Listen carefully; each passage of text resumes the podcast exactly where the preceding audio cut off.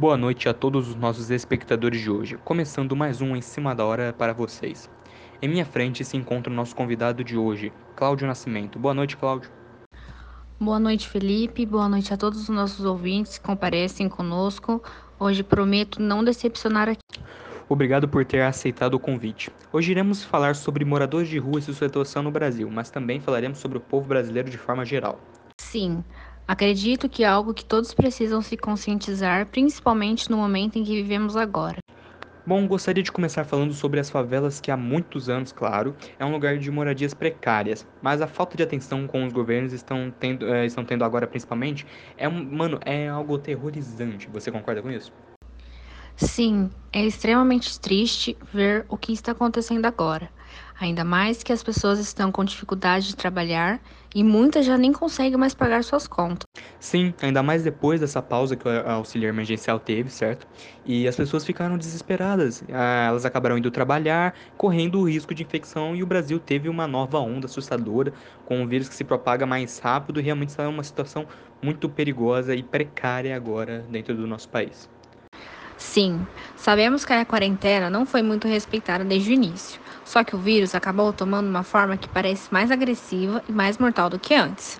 Agora, com a pausa do auxílio, as pessoas tendo que pagar suas contas, comer, tendo que ter coisas básicas para a sobrevivência, acabaram se infectando e o número de mortos teve uma alta surpreendente. E assim ficamos na faixa de mais de 2 mil mortos por dia.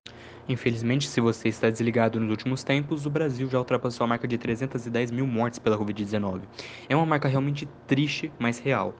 E outra coisa que eu andei pensando, Cláudio, é sobre os moradores de rua, onde eles devem estar sofrendo muito com o fechamento do comércio, onde às vezes uma pessoa que tem restaurante podia contribuir com eles e acabou fechando, ou alguém que pelo menos eh, pela menor quantidade de que recebesse tinha um bom coração e ajudasse-os.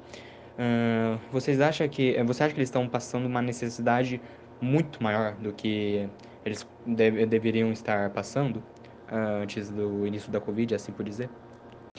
É um cenário quase apocalíptico no qual estamos atualmente, né, Felipe? Pessoas morrendo em casa, nos hospitais, jovens aglomerando, assim como adultos também. É uma coisa realmente triste. Podia ter sido evitado há muito tempo atrás. Só que agora entrou no cenário onde o mundo já está acreditando que o Brasil é o principal problema dentro da Covid-19 e eu realmente não tenho mais como discordar de tal afirmação. Você então acredita firmemente que isso poderia ter parado logo início se tivéssemos fechado tudo? Não tenho como dizer para você que seria logo no início. Claro que teria que ter, acho que, mais de alguns meses para impedir a propagação geral do vírus. Só que a quantidade de mortes em um ano mostra que nós fomos completamente descuidados e é realmente uma coisa desesperadora ver o que o Brasil se tornou. Com a volta do auxílio emergencial, você acha que a situação pode melhorar? Eu acredito que sim. Acho que muitas pessoas vão tentar não trabalhar e sobreviver com auxílio.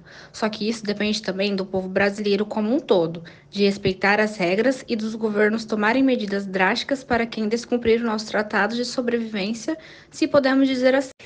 Esperamos ansiosamente a vacina, claro. Mas voltando sobre os problemas de moradia, a Prefeitura de São Paulo apontou um aumento de 53% na população de rua uh, dentro da capital, passando de uh, quase 16 mil pessoas em 2015 para 24.300 em 2019. Isso não é um assunto muito comentado, mas é o nosso maior objetivo de hoje, é o nosso maior objetivo aqui dentro é falar sobre isso. Cara, infelizmente hoje em dia a cidade de São Paulo é infestada. Infestada não, mas cheia de moradores de rua, sabe? Esse aumento absurdo nos últimos anos, né? Essa pesquisa que você apontou é de agosto de 2020, se não me falha a memória. E o número de provavelmente cresceu com as turbulências dos últimos anos. Os movimentos que criaram para ajudar essas pessoas é algo realmente importante para eles, né? Você concorda com isso? Sem dúvida nenhuma, o movimento de trabalhadores sem teto é algo que salva essas pessoas muitas vezes. Muito bom. Uh, hoje ficamos aqui com mais um Em Cima da Hora. E obrigado, Cláudio, mais uma vez. Uh, obrigado a todos os espectadores que permaneceram conosco. Foi uma. Para mim, foi uma entrevista que me ajudou muito a entender a situação do Brasil. E esse é o nosso objetivo, aprender cada vez mais. Obrigado, uh, Cláudio, e um feliz fim de semana para você.